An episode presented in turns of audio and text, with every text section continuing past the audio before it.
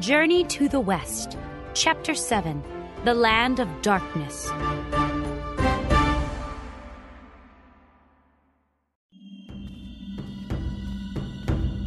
Sun Wukong put his hand on the iron pillar. He felt it move. Hmm. He thought, This piece of iron really is magical. I bet it will do whatever I want it to do. Smaller! commanded Wukong. The pillar shrank. Soon it was just a little taller than Wukong. He picked it up and swung it around. This is a perfect weapon for me. He said, I can't believe he can lift it. said the Dragon Queen. Wukong made the bar even smaller. Soon it was no bigger than a pin. He placed it inside his ear, I've got what I want. said Wukong. Goodbye. He turned around and left. He was very rude. said the Dragon Queen. The Dragon King clenched his fists. I'm going to report him to the Jade Emperor. Back home, the others were amazed by Wukong's new weapon, Nobody will ever attack us again. declared Wukong. The monkeys and apes cheered. They held a big feast that lasted until late at night. Wukong went to bed happy. But as he fell asleep, two spirits grabbed him, What are you doing? asked Wukong. Let go of me.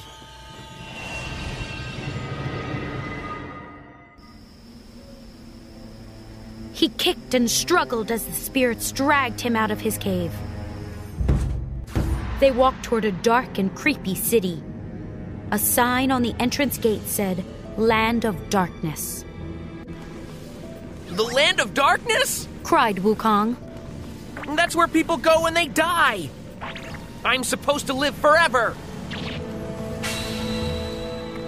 He yanked his arms free.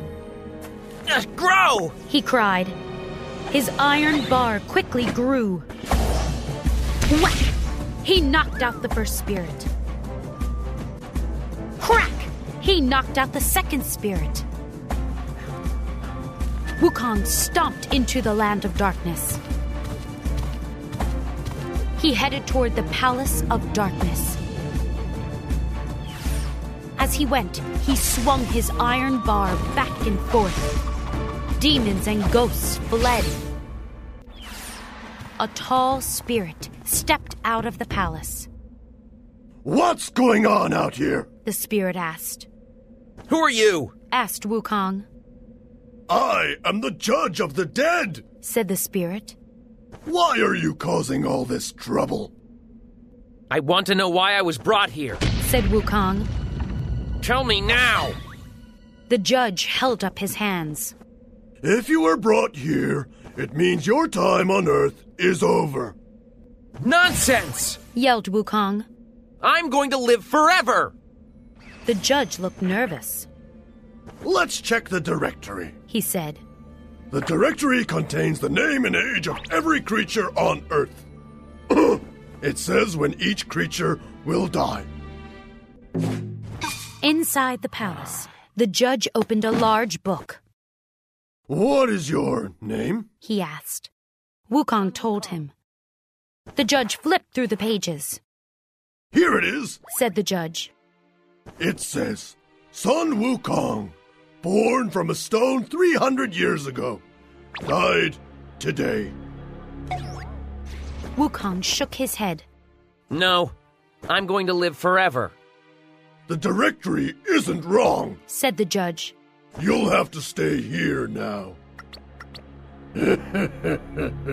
Wukong raised his iron bar and glared at the judge. Give me that book! The judge hesitated. I can't give it to.